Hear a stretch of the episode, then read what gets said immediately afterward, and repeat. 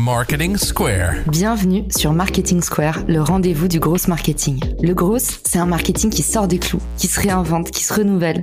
C'est aussi un mindset qui repose sur l'envie de se dépasser, de se détacher de ses opinions une bonne fois pour toutes et d'apprendre en continu. Si tu te reconnais dans cette description, que tu sois débutant ou expert, abonne-toi. Ce podcast va devenir ton meilleur allié.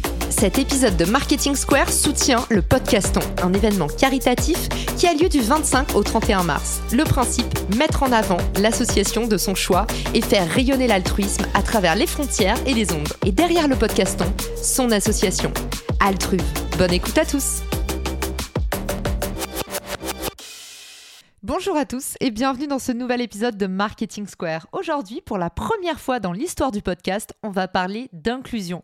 Pour en discuter avec moi aujourd'hui, Léa Nyang, la prêtresse du sujet.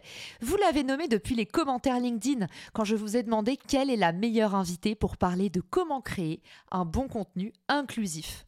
On est des centaines de milliers à créer du contenu tous les jours sur les réseaux sociaux et ailleurs. Et pourtant, qui se soucie vraiment de l'inclusivité dans les contenus?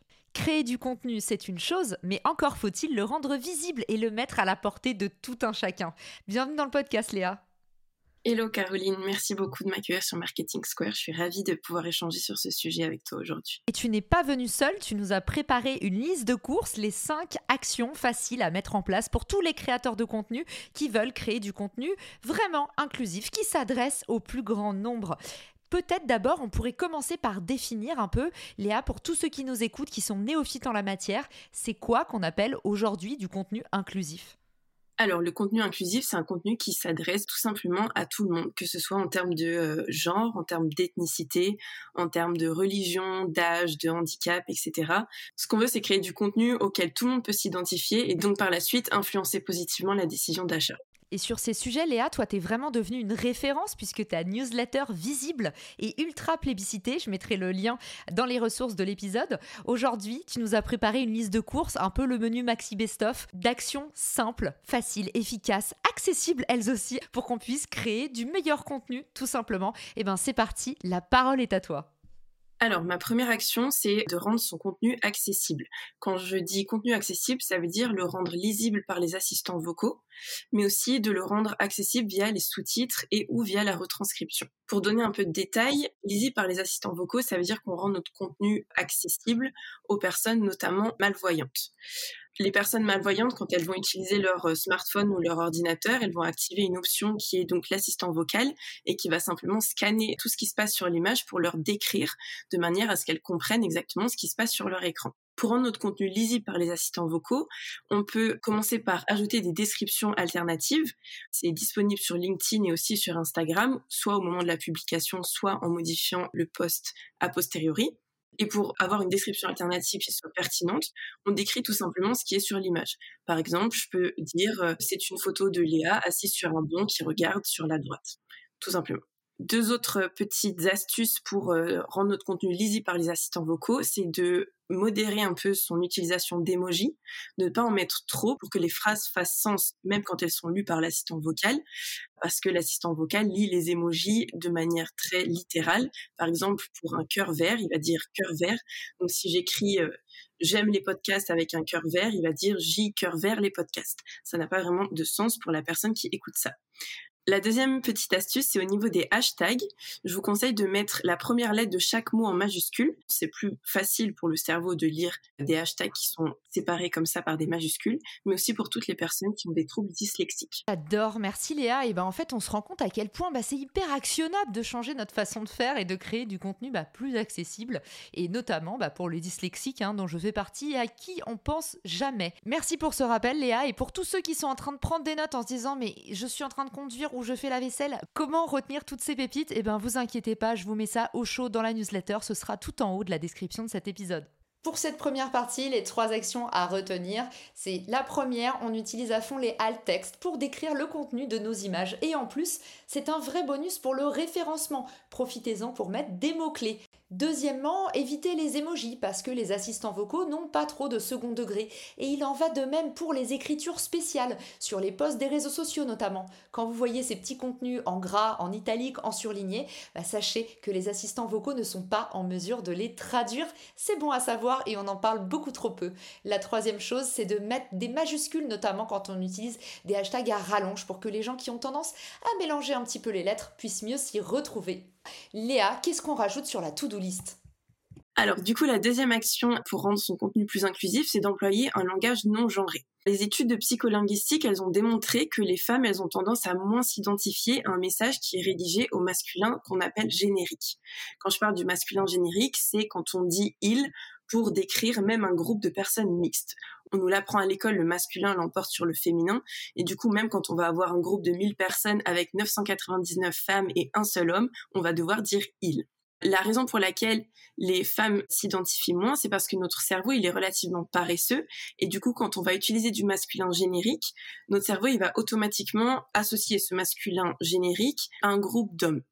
Du coup, pour changer ça, on va réduire l'utilisation du masculin générique ou qu'on appelle aussi masculin neutre.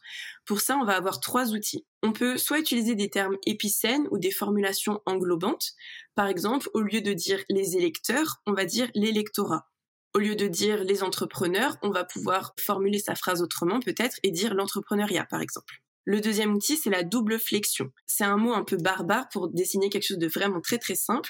C'est juste le fait de dire les deux mots, donc dire la forme masculine et la forme féminine. Par exemple, les créateurs et les créatrices de contenu. Le troisième outil, et c'est celui qui est le plus polémique, c'est l'utilisation du point médian.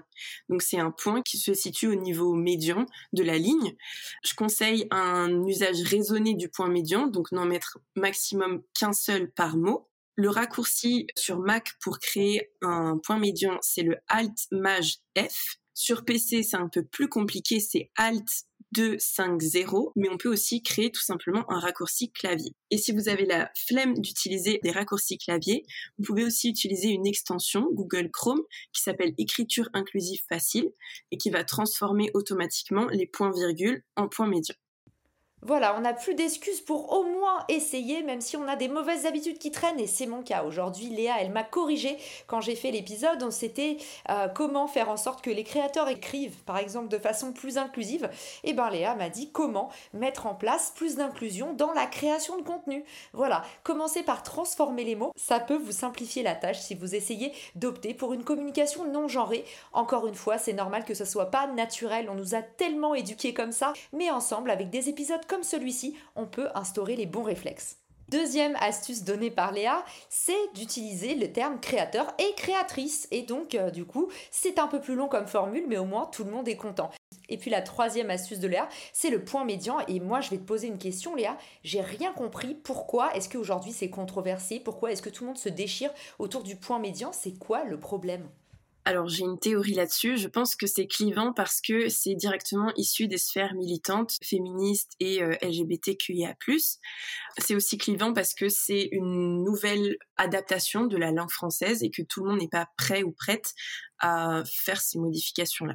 Merci, eh ben c'est bien compris Léa. Perso, moi, il n'y a jamais rien qui me dérange parce que j'ai grandi en massacrant la langue française. On était un peu la génération texto à écrire en massacrant la langue pour pouvoir économiser des caractères et ne pas faire flamber la facture de texto.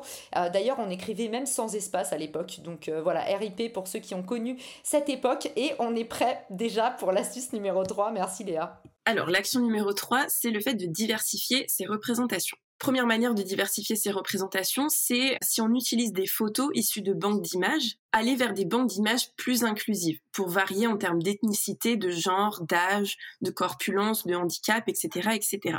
Quelques exemples de banques d'images inclusives.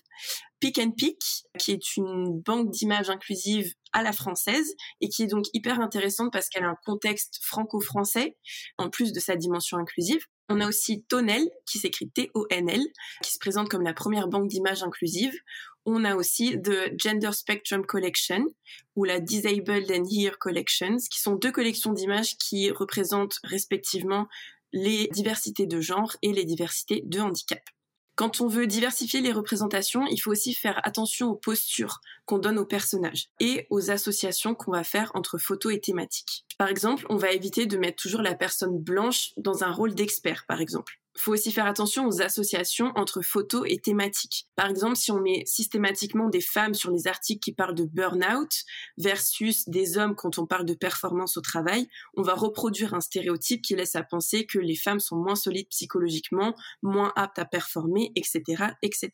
Je vous invite aussi à varier vos exemples et vos métaphores et vos illustrations. Par exemple, si vous utilisez les prénoms pour euh, illustrer des situations qui peuvent se passer dans l'entrepreneuriat ou au travail, je rappelle qu'il n'y a pas que des Michel, des Julien ou des Maxime quand on parle du monde de l'entreprise ou de l'entrepreneuriat. Trop intéressant ce que tu nous confies, Léa, et on se rend compte qu'on a tous un rôle à jouer. Hein. La création de contenu, c'est tellement un métier qui est jeune. Ça fait pas longtemps qu'on nous demande de créer du contenu, qu'on se retrouve à faire ces tâches comme ça, qu'on maîtrise pas de bout en bout et qui évolue en permanence. Et de plus en plus, on a tous un rôle à jouer, en fait, dans les clichés qu'on perpétue. À l'insu de notre plein gré, et grâce à cet épisode, on va pouvoir prendre des mesures efficaces pour conscientiser un petit peu bah, les petites erreurs qu'on peut faire par euh, étourderie ou par maladresse et sur les banques d'images. J'ai adoré ce que tu as dit et ça me permet de faire un petit coup de pub à un podcast auquel a participé mon amie Nina avec la fondatrice des Jardins de Loli. Et elle racontait une anecdote que j'ai trouvée formidable que quand elle avait lancé sa marque pour les cheveux crépus bouclés, et eh ben elle s'était rendue compte sur les banques d'images qu'il y avait que des visages blancs. Et du coup elle a invité euh, au maximum sa communauté. Et ensemble elles ont créé pendant une journée un shooting photo pour pouvoir diffuser gratuitement libre de droit bah, des tas d'images de personnes de couleur avec leurs cheveux au naturel. Ce que j'adore dans cet exemple, c'est que ça nous responsabilise tous. Aujourd'hui, à notre échelle, on peut tous mener des actions pour faire changer les choses. Ça me donne des frissons parce que je me dis que peut-être ça va créer un effet papillon et que plein d'auditeurs du podcast, ils vont pouvoir dès demain mettre concrètement des choses en place pour que ça change. Complètement d'accord avec toi et euh, ce que tu dis, c'est effectivement que la principale difficulté dans le fait de créer du contenu inclusif, c'est que souvent on se rend pas compte qu'on est excluant et donc la première étape de la communication inclusive, c'est de faire le point d'apprendre tout simplement. Et il y a que en plantant des petites graines comme ça qu'on se rend compte sur quel point on peut faire des efforts. En tout cas, c'est du lourd, les graines que tu plantes avec cet épisode. J'ai trop hâte de recevoir vos messages. Je suis sûre que tout un tas de monde va me dire oh, J'avais jamais fait attention à ça. Et puis surtout, pour ceux qui veulent écouter l'excellent podcast de mon amie Nina avec la fondatrice des Jardins de Loli, je vous glisse ça aussi dans les ressources de l'épisode. Ça y est, c'est déjà la quatrième action. La quatrième action, c'est le fait de prendre en compte les données genrées, notamment pour organiser ces événements. Et là, je vais m'adresser particulièrement aux créateurs et créatrices de contenu qui organisent des conférences ou des webinaires. Prendre en compte des données genrées, ça veut dire accepter le fait que dans la société actuelle, il y ait des inégalités et plutôt que de les ignorer et de faire l'autruche, les prendre en compte tout simplement pour euh, pouvoir s'organiser autour et inclure une plus grande partie de la population. Je vous donne un exemple.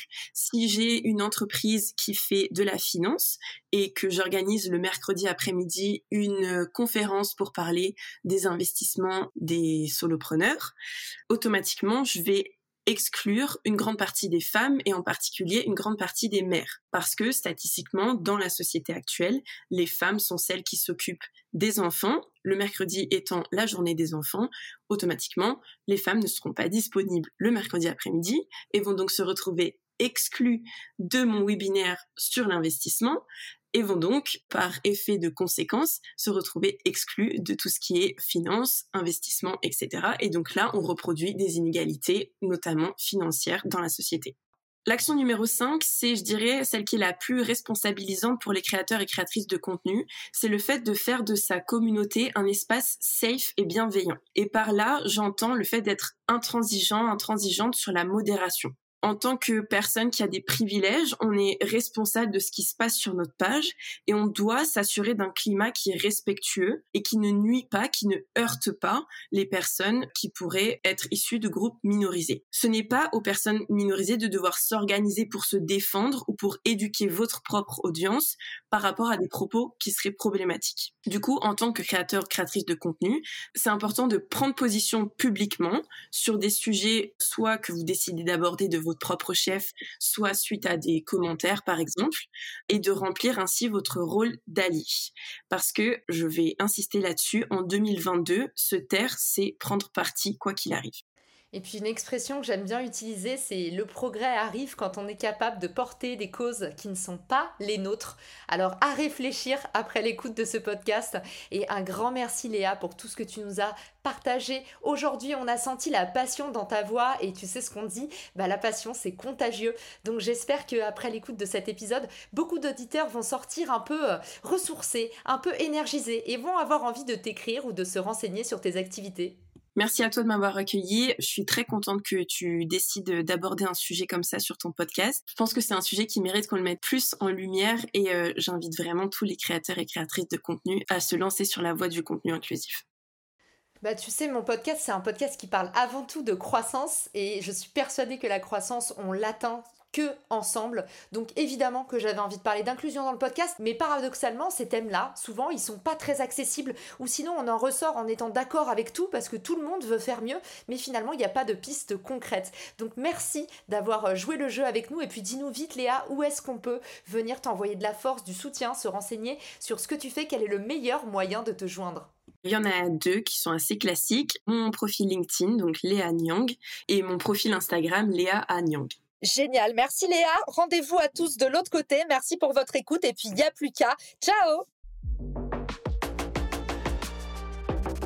Si cet épisode te plaît, tu peux le partager en me taguant ou lui laisser 5 étoiles sur Apple Podcast. Marketing Square.